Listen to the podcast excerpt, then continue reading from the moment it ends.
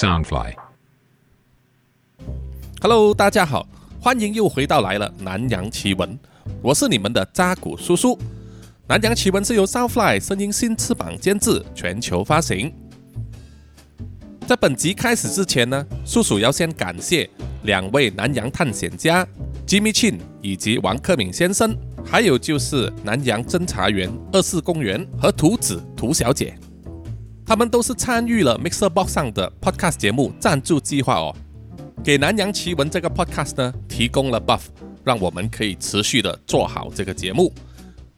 正在听这一集南洋奇闻的你呢，如果也觉得南洋奇闻的故事很不错的话，也希望你能够参与 Mixer Box 的这个赞助计划。接下来呢就是前文提要了。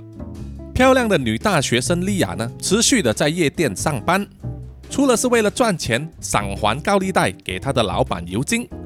另外一方面呢，也是为了满足身体里面潜藏着的肉体欲望啊，渴望做爱以及呢得到性爱上的满足。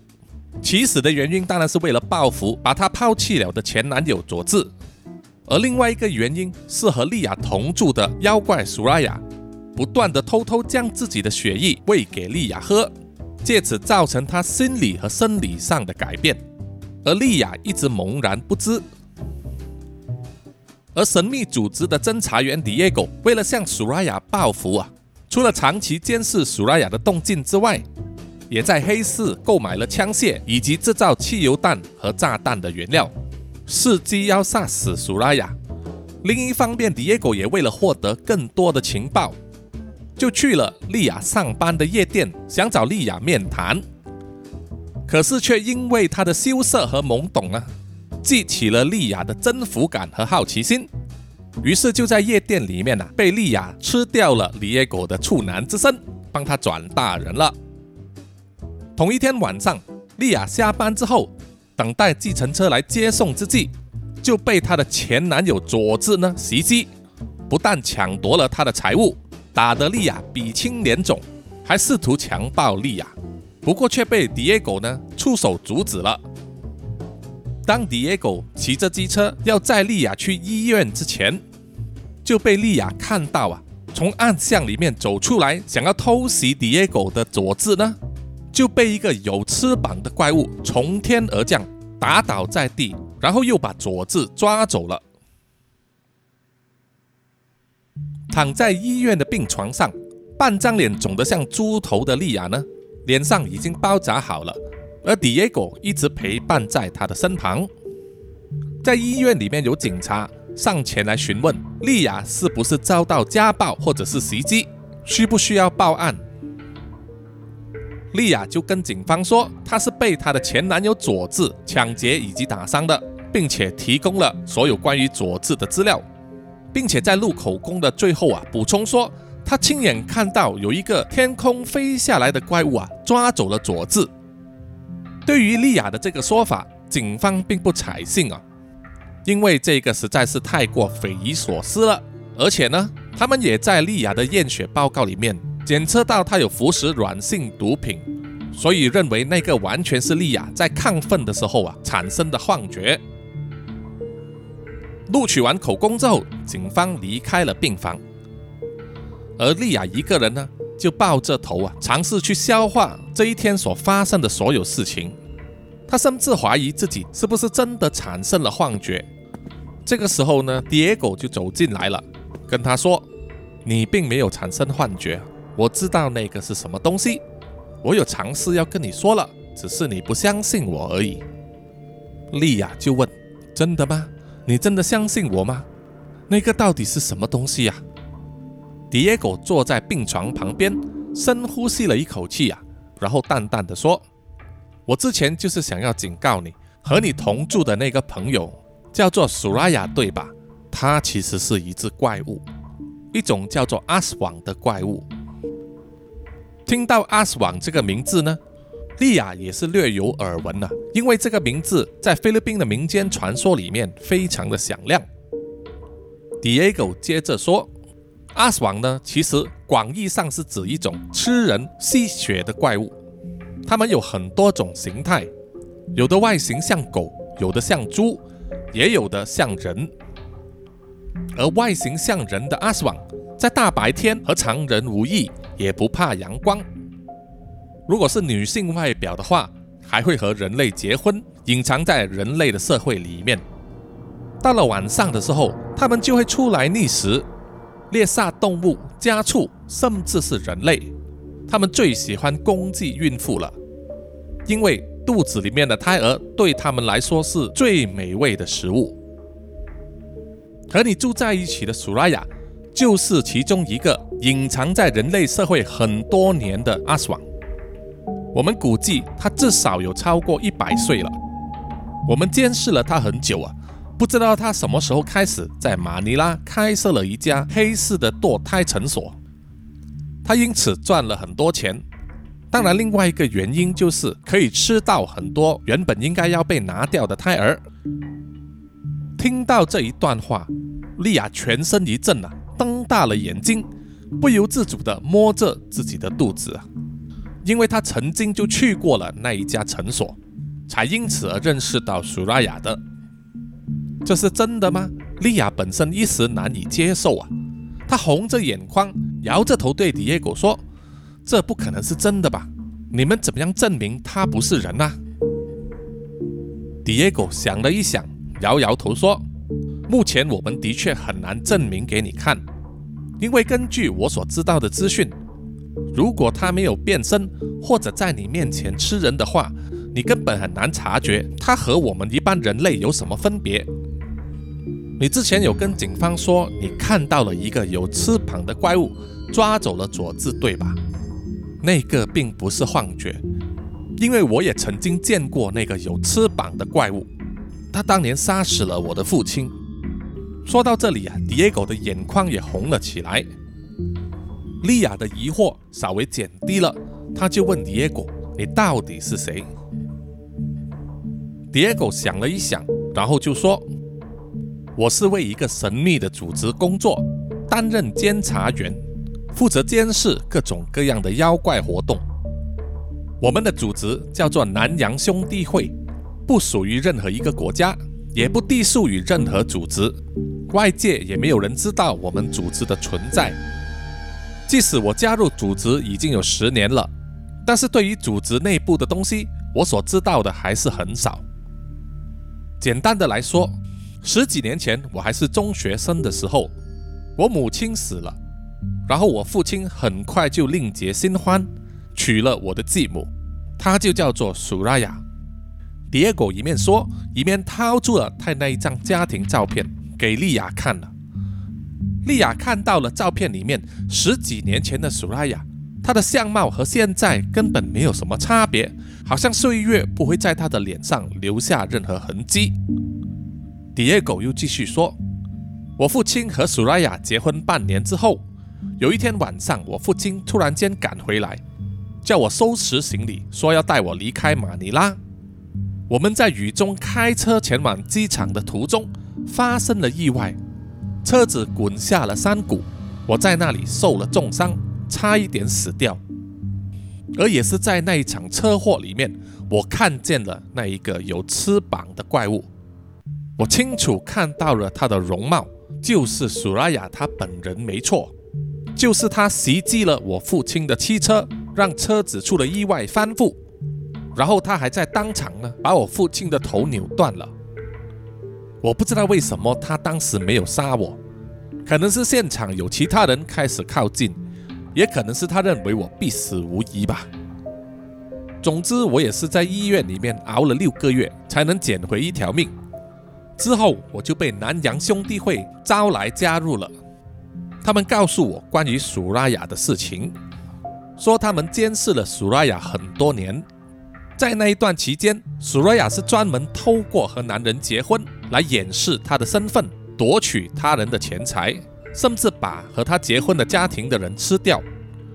组织里面的人跟我说，在我母亲死之前呢，我父亲已经和苏拉雅有一腿了，所以很可能就是苏拉雅杀死了母亲，把她弄成了意外，然后让我的父亲再娶，进入了我们的家庭里面。当我的父亲死后，我才发现。家里所有的财产都被苏拉雅拿走了，而他又去另外找下一个目标男人。莉亚把那张照片还给了迪耶狗，但是他还是对迪耶狗的话半信半疑啊。迪耶狗继续说：“我成为南洋兄弟会的监察员之后，被指派去监督各种各样混杂在人类社会里面的怪物，一直到最近，我接到的新任务居然就是监督苏拉雅。从他出现在五星级酒店那一天开始，我就在监视你们了。”莉亚回想起来，的确在一两个月前，她堕胎之后恢复了元气，在尤金的带领下去了五星级酒店，参加了高官显要的乱交派对，然后在隔天离开酒店之前，和 Vicky 一起吃早餐的时候呢，第二次见到了苏拉雅，也是从那一天起，他和苏拉雅变得很投缘，苏拉雅还送了很多名贵礼物给他。并且邀请他去他的别墅同住。看着莉亚在发呆想事情的表情，Diego 还是继续说：“另外一件事情我也很在意，就是为什么苏拉雅会邀请你和他同住呢？根据我们掌握的资讯，苏拉雅一向来都是独居的，要不然就是介入在某一个男人的家庭里面。”而从来没有和另外一个女人住在一起，所以他邀请你和他同住，必定有其他原因。莉亚想了一想啊，的确，当初他并没有深思，为什么苏拉雅会那么照顾他，送他那么多礼物。这个时候，他也自己想起了一些奇怪的事情，比如说他从来没有见过苏拉雅吃东西，别墅里面的厨房也从来没有生过火煮过饭。他只是见过苏拉雅喝红酒，而且他还长期有一个羞人的梦境，就是莉亚常常会梦到和苏拉雅交合。这一点他感到非常的奇怪，因为他很清楚自己的性向，他只喜欢男人，而对女人没有性欲。在和苏拉雅面对面的时候，也不会有任何情欲的流动，但是为什么偏偏在梦里面就会有呢？当然，这一些莉亚只是在脑中想，并没有告诉 Diego。想着想着，他的头都痛了起来。这一个晚上发生太多事情了，他一下子消化不了。这个时候，有护士走进来房间，就说当时已经是凌晨了，如果不是家属的话，是不可以留在病房的。Diego 是想要留下来陪着莉亚，可是莉亚一个翻身就说：“他不是我的亲属。”于是护士就把 Diego 赶走了，而躺在病床上的莉亚想着想着各种各样的事情，想着苏拉雅是不是真的是一头怪物呢？想着想着，他就睡着了，而且这一次他并没有梦到苏拉雅。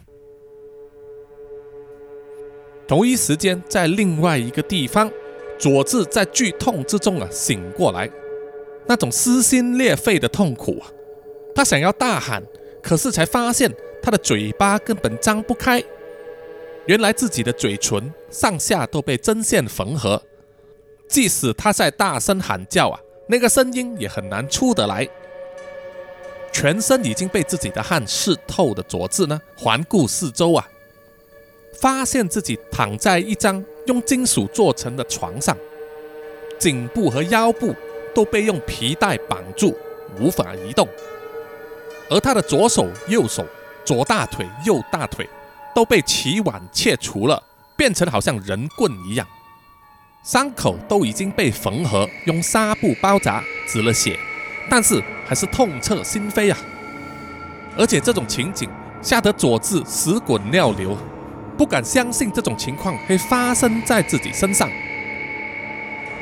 这时候，一个女人从他旁边经过，俯视着他。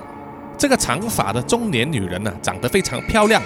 当然，佐治并不认识她，不懂自己和这个女人有什么冤仇啊。可是这个女人却认识佐治，她就是苏拉雅了。苏拉雅笑着说：“百多年来啊，我见过那么多男人，最讨厌的就是你这一种了。当然，某一个方面，我也要感谢你这种像公狗的男人。”到处留情，到处打炮，然后又色后不理。如果不是因为这样子，也不会有那么多女孩子出来要堕胎了，送给我那么多美味的餐点。但是打女人这回事，我可不能接受了。再加上你打的是丽雅，她对我来说很重要。你打伤了她的脸，我可不能原谅你了。我要让你尝一下什么叫做生不如死的痛苦。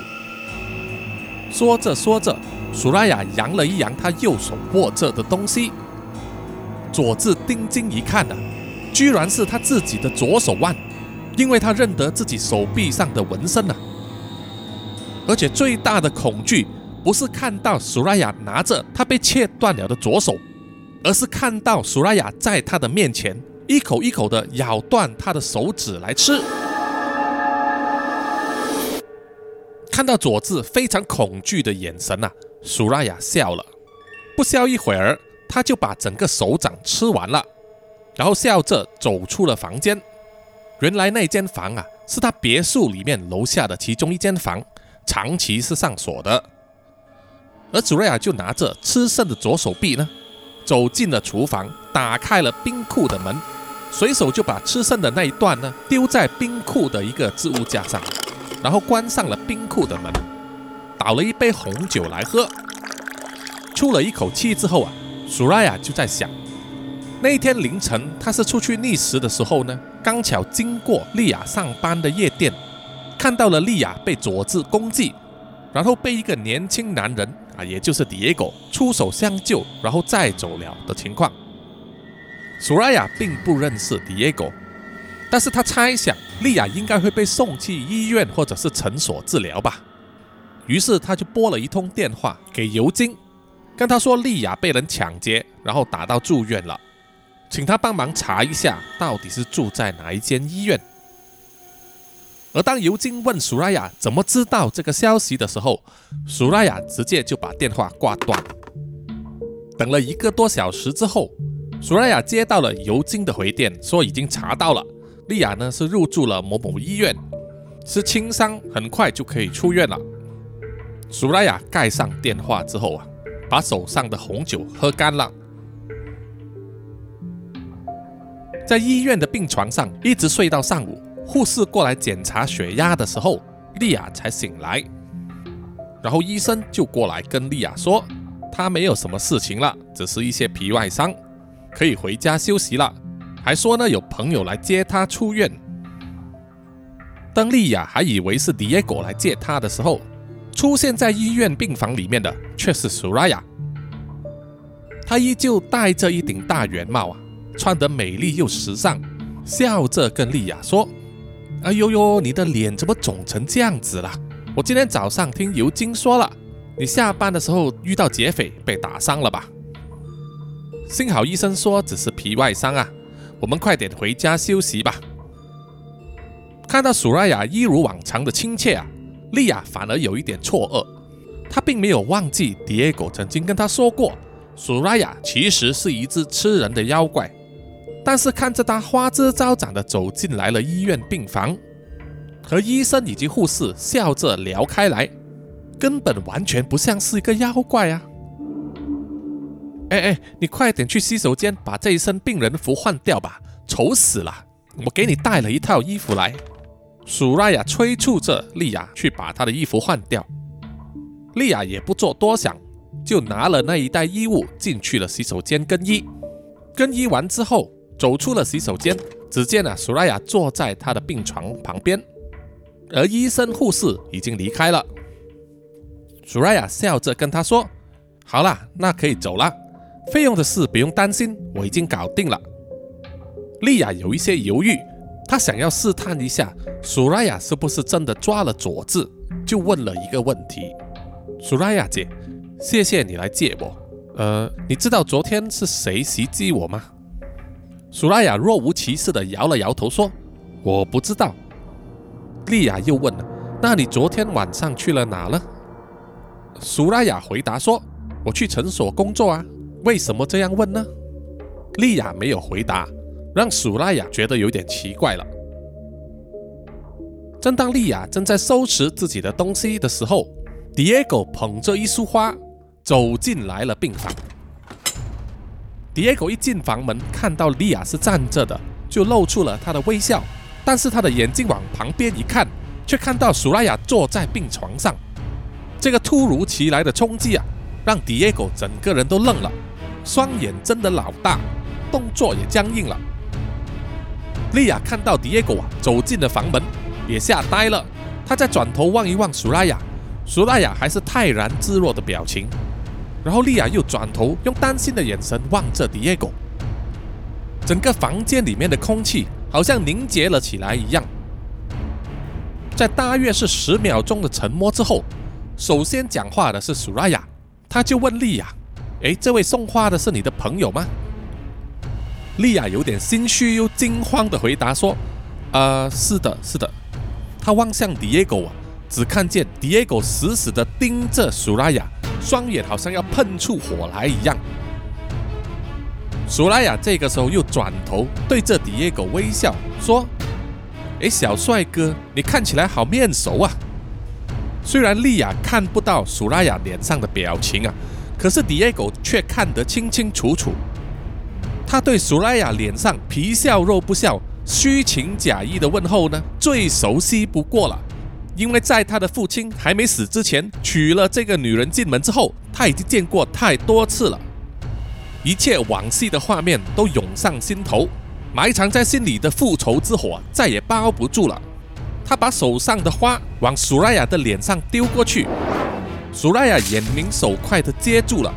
在花束挡在苏拉雅的视线的时候，迪耶狗迅速地从外套里面拔出了手枪，对准了苏拉雅。连续开了三枪，苏拉雅应声倒在地上。莉亚吓得说不出话来。在枪声响了五秒之后，反而是听到病房之外啊，护士和病人在大叫，然后四散逃离的脚步声。莉亚这个时候才稍微定一定神，她对着迪耶狗大骂：“你疯了啦！这里是医院呐，你居然在这里开枪杀人！”迪耶狗喘着粗气。全身冒着冷汗啊，但是手中还是紧紧地握住手枪，目不转睛地盯着苏拉雅倒在地上的身体。莉亚慢慢地移动，想要逃出病房，可是迪耶狗站在病房的门口中心，挡住了他的逃走路线啊！莉亚非常的害怕，她非常害怕眼前这个迪耶狗是一个会在公众场所随意开枪杀人的疯子。这个时候。看到迪耶狗转头望向自己啊，莉亚吓得全身一抖，眼泪都喷出来了，一直说着：“不要杀我，请你不要杀我，请你放我走吧。”迪耶狗深吸了一口气啊，强作镇定，他想要向莉亚解释自己开枪的原因。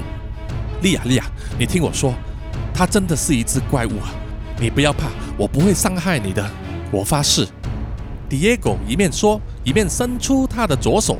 向莉亚表示要拉着她带她离开病房，可是，在这种节骨眼上，莉亚哪里敢牵他的手啊？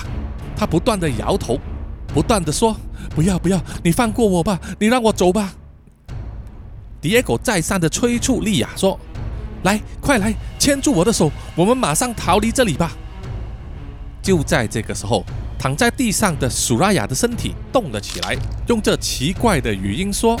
我想起来了，你就是我的那个继子啊！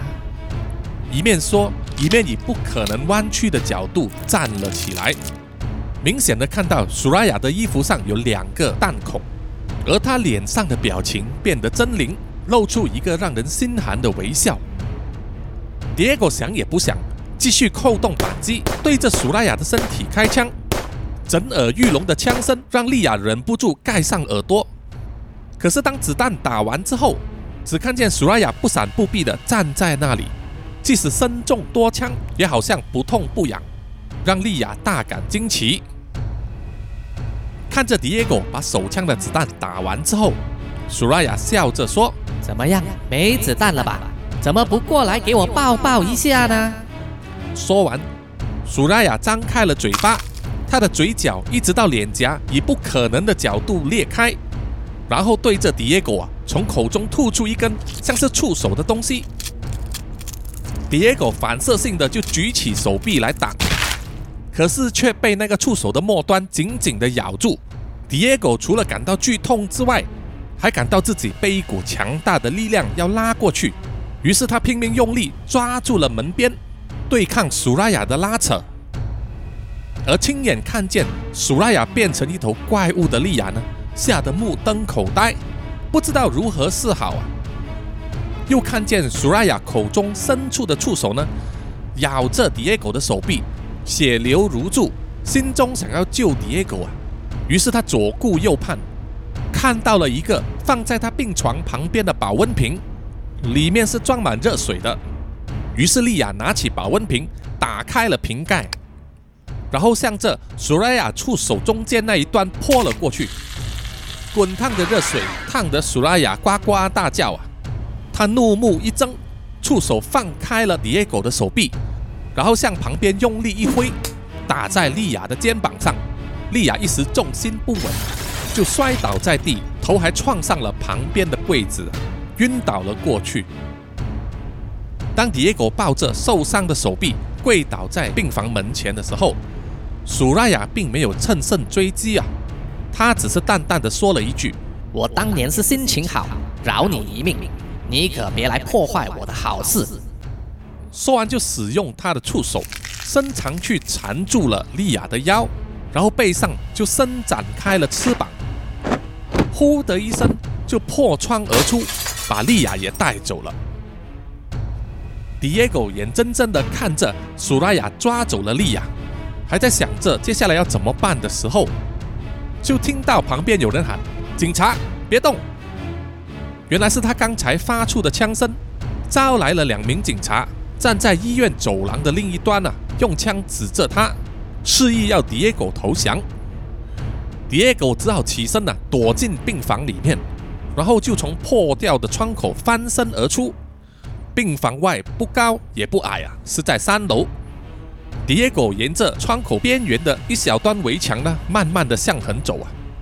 他看到前方的路边有一根电线杆，于是就二话不说的跳了过去，抱住了电线杆，然后一直滑到了地面。安全着地之后啊，他第一时间就去找自己的机车，然后快速的逃离医院。迪耶狗一面开着机车，一面想：苏拉雅会把莉亚带去哪里呢？有可能会带回去别墅，或者是他的诊所，或者是别的地方。他所知道的并不多。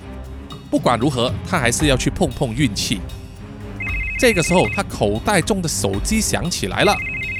蝶狗大致上望了一望，来电显示是查理叔叔的号码。蝶狗并没有去接听啊，因为他已经知道是怎么一回事了。既然之前苏拉雅出现在医院，表示说有其他的人正在轮班监视着苏拉雅，所以自然也知道蝶狗当时也在医院了。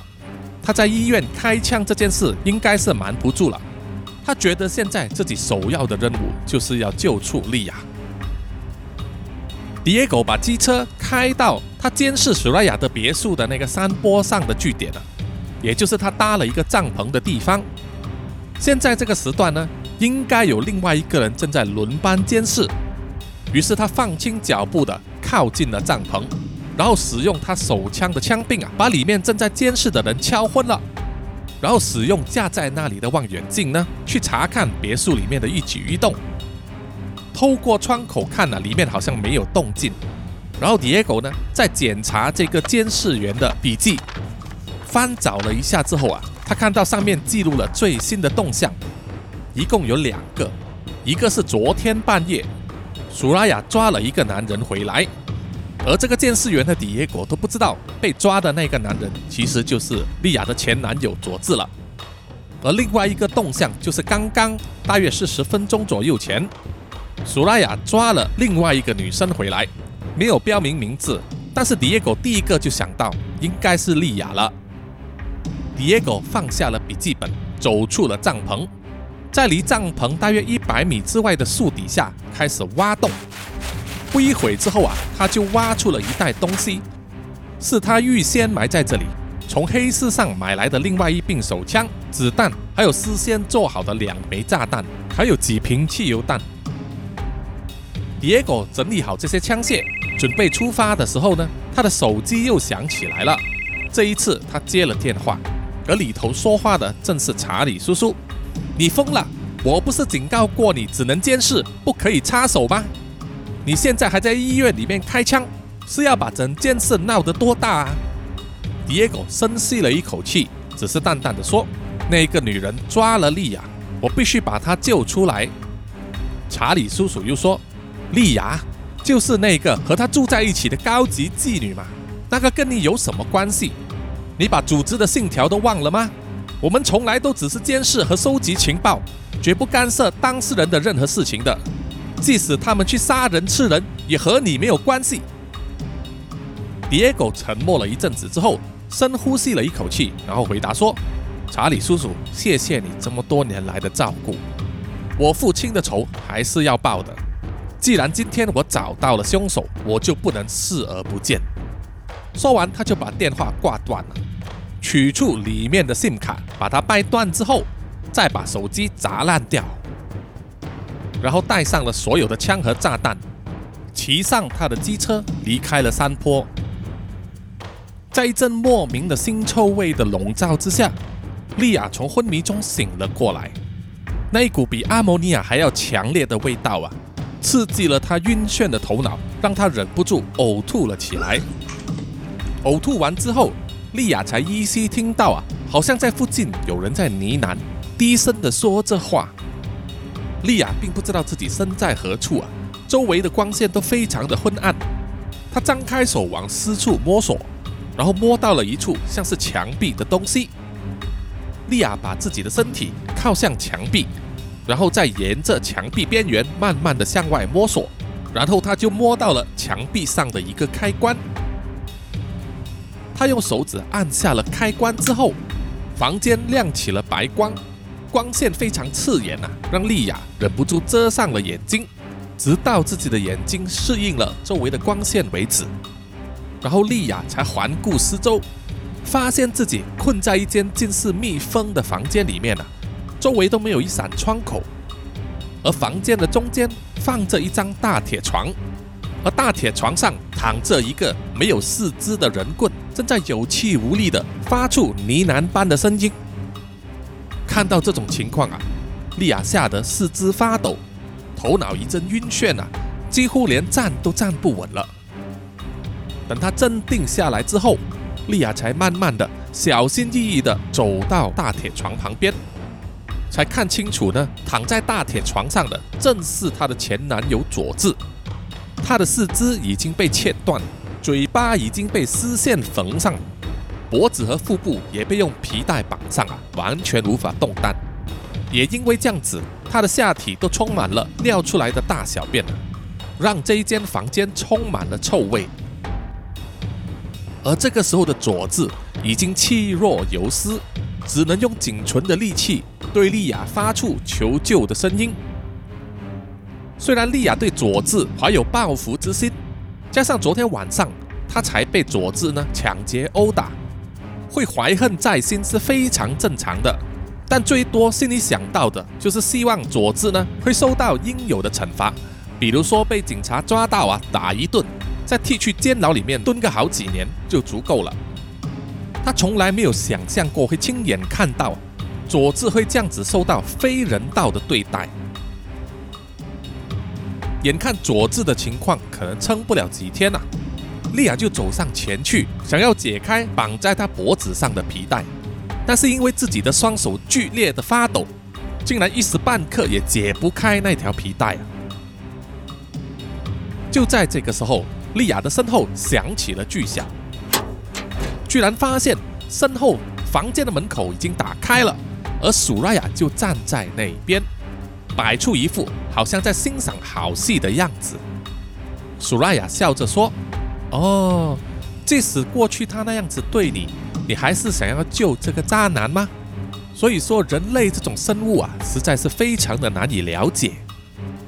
莉亚吓得往后退了几步啊，在大铁床的旁边的小桌上摸到了一根铁钩，于是就把那根铁钩紧紧的握住，指向了苏拉雅。但是区区一根铁钩子，苏拉雅根本不放在眼里，她的脸上露出狰狞的微笑，她嘴角两边的脸颊微微的张开，露出了里面一排又一排白生生的尖牙利齿。苏拉雅笑着说：“弟呀，你不是应该感谢我吗？这个渣男这样子对你，我现在帮你摆平了，从此以后他再也伤害不了你了。你为什么不回想一下，你跟着我的这一段日子，有哪一天不是开开心心的过活呢？要工作有工作，要钱有钱，什么名牌衣服袋子随便你买，要男人也有男人，这样的日子。”难道不是你们每一个人类的女人梦寐以求的吗？莉亚全身发抖啊！这个时候，她才想起蝶狗之前跟她说的话：苏拉雅确实是一个怪物，会吃人的怪物。但是她不明白为什么苏拉雅要把她留在身边。于是她用颤抖的语气问道：“你，你到底想要怎么样？”苏拉雅笑着说：“宝贝。”你不用太紧张，把那根铁钩放下来吧。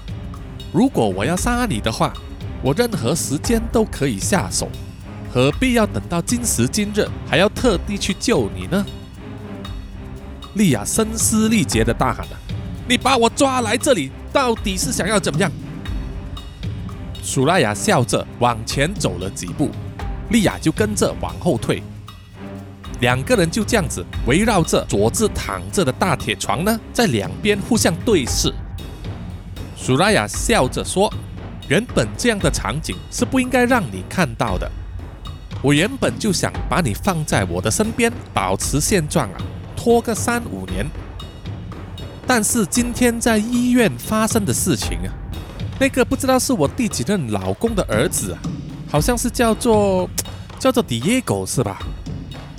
我当年放过了他，他大难不死就算了，居然一见面就向我开枪，这一点实在说不过去。他这几年一定是发生了什么事情，搞不好一直在调查我的行踪。既然这样子，我就不能长期留在马尼拉了。所以啊，我把你养着的这个计划要提早结束了。利亚厉声的大骂说：“呸！你以为我是你养的狗吗？”我才不会对你这种妖怪言听计从的。苏拉雅听了，笑着说：“是吗？那么这样又如何呢？”说完，他就伸出了自己的左手臂，然后用右手的指甲呢，在上边画了一道伤口，红色的鲜血从里面流了下来，滴在大铁床上，有一些血甚至还滴到了佐治的胸口。莉亚起初也不明白。苏拉雅为什么要割伤他自己？可是过了几秒钟之后，他的头脑就开始晕眩了。他发现自己的鼻子好像从苏拉雅流出的血液里面闻到了芳香，那股芳香非常的熟悉，非常的具有吸引力。然后自己开始感到喉干舌燥，心跳加速，呼吸急促，双手也剧烈的颤抖起来，抖的呢，连那把铁钩子也握不住。掉在地上，苏拉雅笑着说：“怎么样，很香吧？这个味道你非常的熟悉的。这一个多月来，我都把我的血液混在红酒里面让你喝，你的身体已经没有办法抗拒我的血液了，就好像吸血鬼闻到血一样。来吧，来喝吧，别再忍了。”莉亚全身发抖啊！觉得自己皮肤变得滚烫，好像被火焰烧着了全身。她的喉咙感到非常的灼热。不久之后，莉亚的理智就好像断了线一样，再也无法控制住自己了。他扑到大铁床上，伸出他的舌头，拼命的在舔苏拉雅流出来的鲜血，舔着舔着，把大铁床和佐治身上的血液都舔干净之后，莉亚忍不住连滚带爬的。半跪在苏拉雅的面前，张开双手和打开嘴巴，他的双眼充满了血丝，像是一头饥饿的野兽啊，祈求他的主人给他食物。而苏拉雅也笑着，让他手腕上的血呢滴进了莉亚的嘴巴里面。苏拉雅笑着说：“很好，很好，宝贝啊，你做的很好。接下来只差最后一步了，把那个男人松绑，然后带上，跟我来。”听到苏拉雅所下的命令之后，这个时候的莉亚呢，已经变成了一个言听计从的傀儡啊。他站起了身，走到了大铁床旁边，利落地解开了绑住佐治的皮带。他的手已经不再颤抖，而且体温比常人还高。而即使这个时候，佐治啊不断地用眼神向莉亚哀求，可是莉亚的眼神空洞啊。好像对一切都无动于衷，只会听从苏拉雅的命令。松绑之后，他用双手抱着佐治的身体，就尾随着莉亚呢离开了那间小房间。他们走到了那间别墅的客厅，再循着楼梯上了一楼，走进了苏拉雅的主人卧室里面。苏拉雅的主人卧室非常豪华，而在里面有一个特色。就是有一个只用玻璃间隔开来的浴缸，那个浴缸比一般的还大，足够两个人舒服的躺着。苏拉雅领着莉亚呢来到了浴缸旁边，然后就指示莉亚把佐治的身体放在浴缸旁，让他的头颈伸出。在佐治还没有来得及说一句话的时候，苏拉雅就蹲下在他旁边。用他锋利的指甲轻轻地在他脖子上一刮，就切断了他颈部的大动脉，鲜血大量的涌出，全部都流进去了浴缸里面。然后苏拉雅又站起身，在他房间的一个柜子上啊，拿出了好几瓶大瓶的液体，全部倒进去了浴缸里面。然后他就指示莉亚呢，脱掉了身上的衣服，站在他的面前。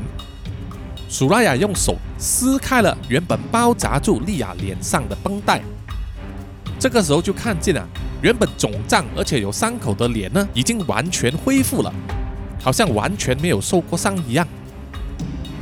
苏拉雅笑着说：“很好，你真的是一副完美的气焰。从今以后，我们的未来就紧紧相连在一起了。”说完，苏拉雅就指示莉亚呢。去把鲜血已经流干的佐治的尸体拉开，随便弃置在一旁，然后指示莉亚走进浴缸，坐在一片鲜红色的血水里面，只是露出颈部以上的头部。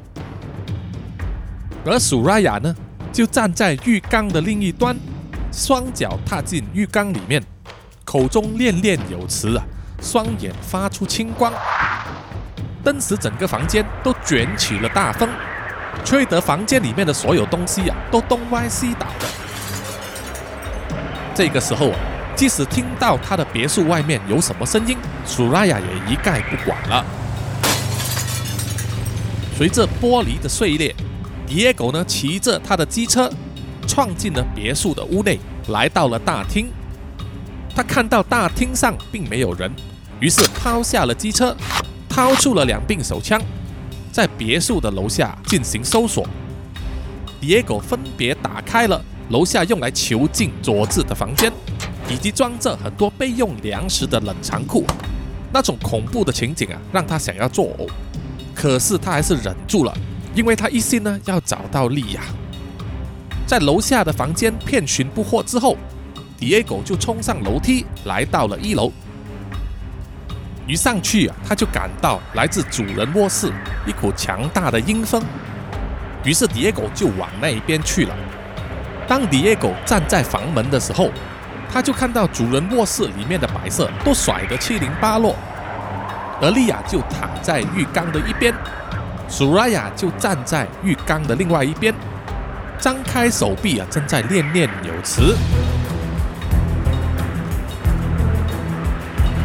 救人心切的迪耶狗呢，就掏出了两柄手枪，对准了苏拉雅的身体，疯狂的扫射，子弹全部打在苏拉雅的身上，有几发还打中了他的头部，脑袋登时爆开，雪花四溅。当索拉雅的身体慢慢的倒下来的时候，房间里面的狂风也骤然停止了。迪耶狗冲上前去，在浴缸旁边抱住了莉亚。把她从浴缸里面拉出来，一直拉到了靠近主人卧室门口的地方，才放下她。这个时候，迪耶狗看见呢，莉亚是紧闭双眼，好像昏死了过去，但是还有呼吸，表示啊，他还没死。迪耶狗又转头过去啊，望着苏拉雅的身体。迪耶狗心里是知道的，即使苏拉雅身中多枪，也不代表他马上就会死去，只是暂缓了他的行动力。于是迪耶狗就从他的背包里面拿出了两瓶汽油弹，再掏出打火机来，分别点着之后，就往苏拉雅的身体抛了过去。玻璃瓶碎裂，整个浴缸和苏拉雅的身体都烧了起来。看着苏拉雅的身体在火焰里面扭动、挣扎，空气中充满了焦臭味。但是为了保险起见啊，迪耶狗还是一刻都不敢分神。他将手枪里面的子弹重新装填，然后瞄准着，以防苏拉雅突然间向他扑过来。一直到他亲眼看着苏拉雅的身体在火焰里面烧了十几分钟之后，倒在浴缸里面一动不动，他才松了一口气。这个时候，莉亚慢慢的醒来了，迪耶狗就上前去抱住她，然后安慰莉亚说：“没有事了。”我已经把那头妖怪杀死了，你现在安全了。然后啊，迪耶狗才发现，原来莉亚全身是赤裸的，下半身都染满了红色的血水啊。于是他就脱下了自己的外套给莉亚披上，然后想要扶她呢离开这个别墅。而莉亚呢，就好像有气无力一样，根本站也站不稳了。于是迪耶狗呢，就把他的背包脱下，挂在胸前。然后就让莉亚趴在他的后背，要背起他走下楼。可是迪耶狗走了没几步之后啊，他的后颈就传来一阵剧痛，然后就是鲜血喷射而出，痛得他呱呱大叫啊，直接趴倒在地上，好像几千根细小尖锐的牙齿在咀嚼着他的肌肉和骨骼。不消一刻，他后颈的一大块肉就被咬了下来。瘫倒在地板上，感觉到自己温热的血流满了全身。迪耶狗想要拼尽最后一口气往后看，这个时候他才看到原本趴在他背上的莉亚，这个时候是骑坐在他的后大腿上，整个嘴巴一片血红啊，在咀嚼着他刚咬下来的肉。莉亚的双眼还发出了诡异的绿光。野狗一点都不敢相信眼前的情况啊！可是这个时候，他自己也已经无力回天了，不管做什么，也只是垂死挣扎。吞下了口中的那一块肉之后，莉亚歪着头对迪耶狗说：“我的继子好棒棒哦，再给妈妈抱一下吧，待会儿你就可以跟你的爸爸见面了。”说完，又一张嘴，从迪耶狗的肩膀咬下了一块肉来吃。把第二口肉都咬碎吞下之后，已经被苏拉雅取而代之的莉亚呢，看见迪耶狗还没死透啊，于是就把他的身体翻转了过来，正面向上。这个时候，他就看见原本迪耶狗双手握着的手枪呢，已经掉落在地板上，而迪耶狗的双手却伸进了他绑在胸口的背包里面。莉亚觉得有点奇怪，他侧了侧头。就把迪耶狗的双手从背包里面拉出来，这个时候他才发现啊，迪耶狗两只手上都握着两根他自制的土制炸弹。几秒钟之后，传来了惊天动地的爆炸声，把原本躲在山坡上负责监视却被迪耶狗击昏的那个监察员啊惊醒了，他马上跑出帐篷一看呐，整间别墅已经烧了起来。火势巨大，一发不可收拾。于是这名男子呢，马上匆忙的去帐篷里面找他的手机，通知他的上司查理叔叔。那一天晚上，某间别墅爆炸起火的消息呢，就上了新闻头条。而尤金在自己住的豪宅里面，刚刚换好了衣服，准备前往他开的夜店的时候。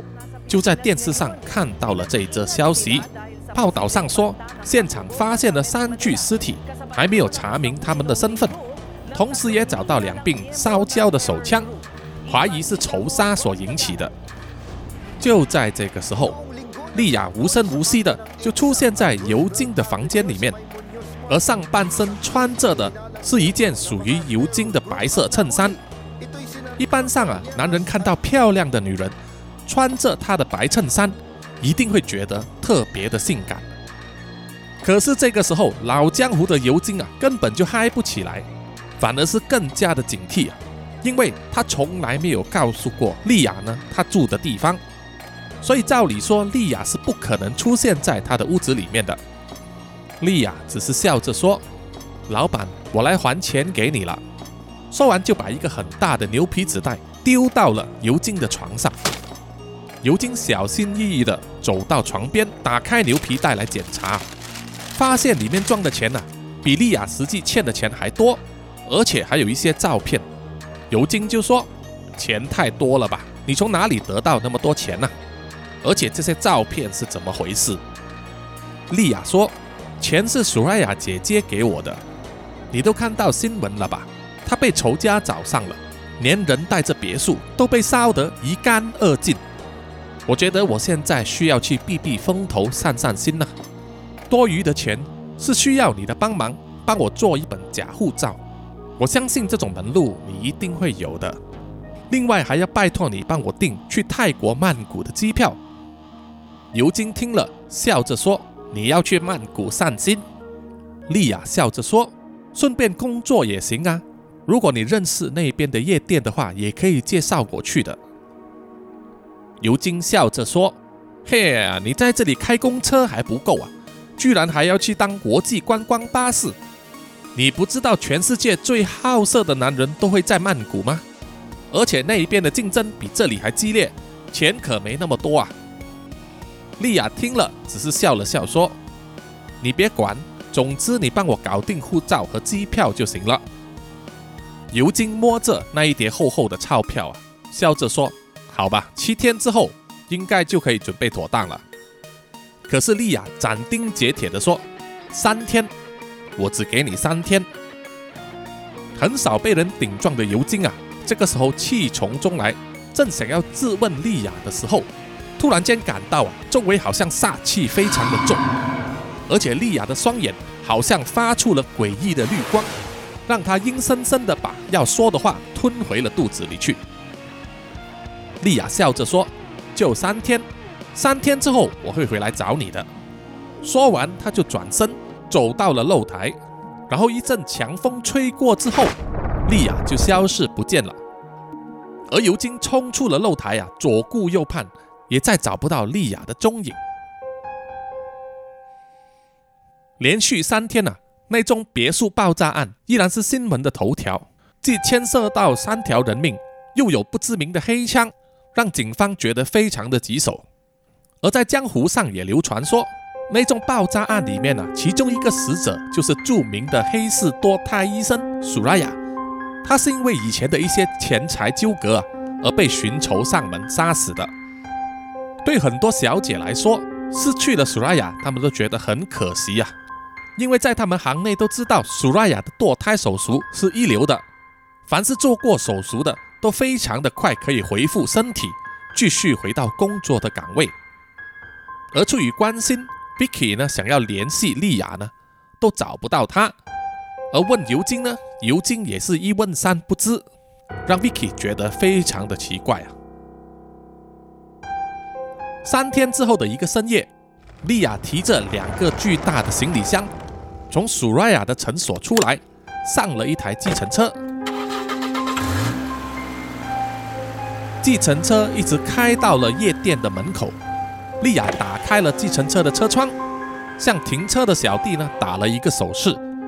停车的小弟点了点头，于是就从柜台里面呢拿出一个牛皮纸袋，交给了丽亚。丽亚就将一张一百块美金的钞票塞到趴车小弟的手上。小弟高兴的啊，一直点头道谢。丽亚笑了一笑，然后就关上了车窗，示意计程车司机啊开车。在计程车前往马尼拉国际机场的路途上，莉亚打开了那个牛皮纸袋，里面有一本护照，还有一张前往泰国曼谷的头等舱机票。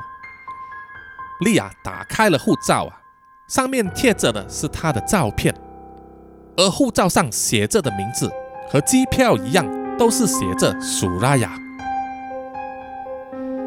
看完之后啊，他笑了。从那一天开始，苏拉雅就以莉亚的外表活下去，前往曼谷呢，开始新一轮的狩猎活动。好了，本集的故事就到此结束了。谢谢各位听众收听这一个贝德的堕天使系列故事。有任何意见或者回馈的话，欢迎到南洋奇闻的 IG、Facebook 或者是 Mixerbox 上面呢留言点赞哦。而下一集第一百集呢，啊，来到一百集了，将会有一个全新系列的离奇故事等着大家，请不要错过了。OK，我们下一集再见，拜拜。